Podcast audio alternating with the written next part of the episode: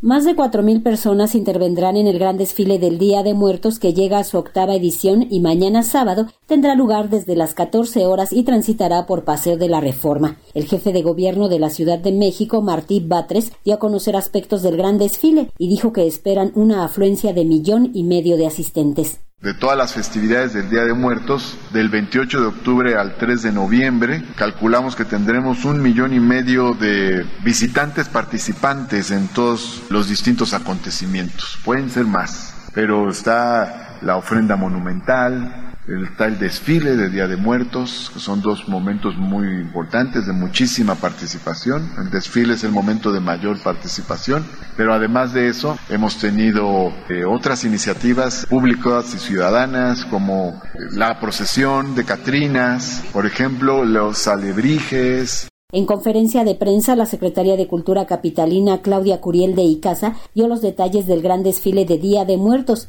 que junto a todas las actividades relacionadas arrojará una derrama económica de 11 mil millones de pesos. Aseguró que será una gran fiesta de color y tradición en la que participarán más de cuatro mil artistas. Vamos a iniciar a las 2 de la tarde de la Puerta de los Leones en Chapultepec y después la ruta es por Paseo de la Reforma, vamos a pasar por la Diana Cazadora, Ángel de la Independencia, por todo Reforma y vamos a entrar después por Avenida Juárez, 5 de mayo y ya se hace el desahogo directamente en el Zócalo. Va a durar alrededor de unas cuatro horas a partir de que salimos y todo ese tránsito y el desfile va a tener esa duración.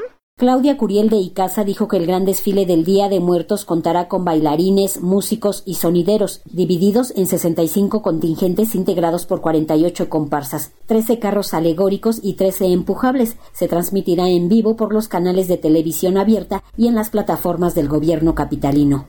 Este año, a diferencia de los anteriores, desfilan más personas. Vamos a tener a 4.000 participantes en 65 contingentes conformados por 48 comparsas, 13 carros alegóricos y 13 empujables. Los principales carros alegóricos tienen que ver también con muchas de las declaratorias de patrimonio cultural inmaterial que se realizaron este año y que presentan. Hay un carro alegórico de la cultura sonidera. Entonces, la changa, este gran representante de esta cultura popular, eh, va a presentar un carro alegórico con tradición de los sonideros, obviamente en el marco del Día de Muertos.